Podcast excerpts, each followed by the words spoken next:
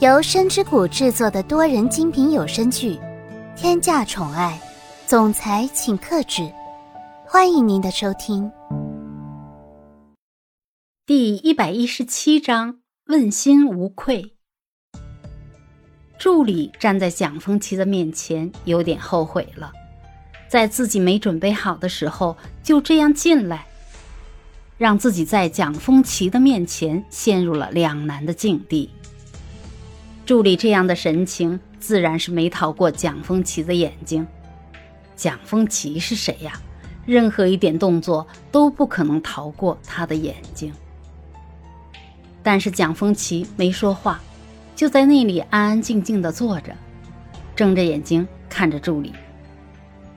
助理微垂着头看着地面。没有注意到蒋风奇现在的神情。如果他看见蒋风奇现在脸上的表情，一定会后悔自己还在那里纠结。眼看着时间一分一秒的过去，助理还是保持着那个样子，根本就没有抬起头来的意思。蒋风奇有一点不耐烦了。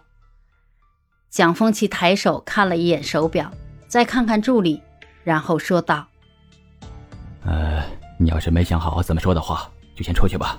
等你想好了之后再进来。蒋风奇的时间是十分宝贵的，没有多余的时间在这里浪费。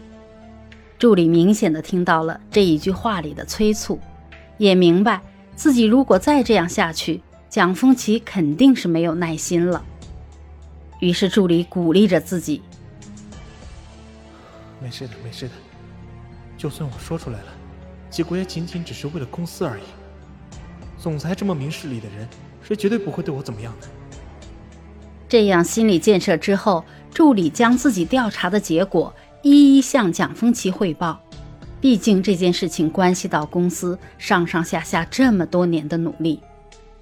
公司的这批产品出了问题，肯定是要被访问、被登记。那么公司这么多年兢兢业业努力的成果，就要付诸东流了。助理真的不愿看见那样的结果，所以才这么决然的决定将调查结果说出来。他深吸了一口气，然后将自己手上的资料放在了蒋风奇的面前。就在助理即将开口的时候，蒋风奇先一步说了出来。因为就在助理还在纠结这件事情到底要不要说出来的时候，蒋风奇已经看出这是因为什么了。不直接说出来，只是还抱有一丝希望，但是现在看起来好像是不太可能的了。蒋风奇直截了当的说道：“我问你，这件事情是不是蒋泽流做出来的？啊，你现在不用顾忌一些什么事情，你只需要告诉我是或者不是就可以了，其他的不是你所担心的范围。”听到蒋风奇这样说，助理有一点震惊。自己刚才什么都没有说，蒋风奇怎么会知道自己心里的想法呢？看到助理的样子，蒋风奇说道：“你也不用这样太过于惊奇的看着我，能够猜到这件事情，根本没有太好经历。从你刚才所作所为，就可以隐约知道一点的。”助理沉默了，不知道应该怎么办才好。蒋风奇发现助理做着无聊的纠结，忍不住的说道：“嗯，这件事情你做的很好。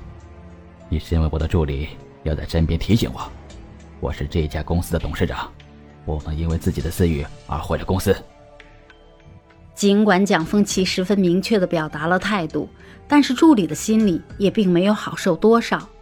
他不停的告诉自己：“没有事的。”就算是他们父子两个人关系破裂，也根本就不关我的事情。我只需要做好我自己的本职工作就可以了。助理强迫自己冷静下来，不要再想着这些无谓的事情。目前公司的事才是最重要的。他咳嗽了几声之后，缓缓的说着：“嗯嗯，这件事情我已经擅自做主，答应了他们。这件事如果抖出来的话，绝对不会把他们抖出去的。”也会好好对待他们的家人，不会给他们的家人找麻烦，他们才同意说出来的。蒋风奇翻看着自己面前的资料，说道：“嗯，这件事情你做的很好，只要能度过公司这一次的危机，管他什么都是可以解决的。这条件都是可以慢慢谈的嘛。啊，讲话的时候肯定是录音了，把你录音的内容全都给我打出来。助理听到吩咐，准备离开去完成自己的任务。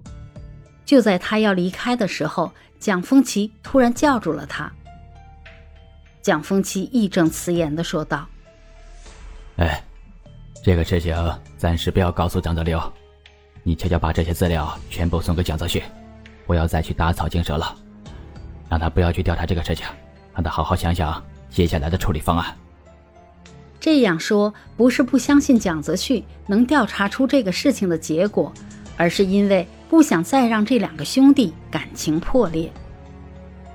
蒋风奇一个人在办公室，感觉到有一点冷清，这样的感觉紧紧围绕在蒋风奇的周围。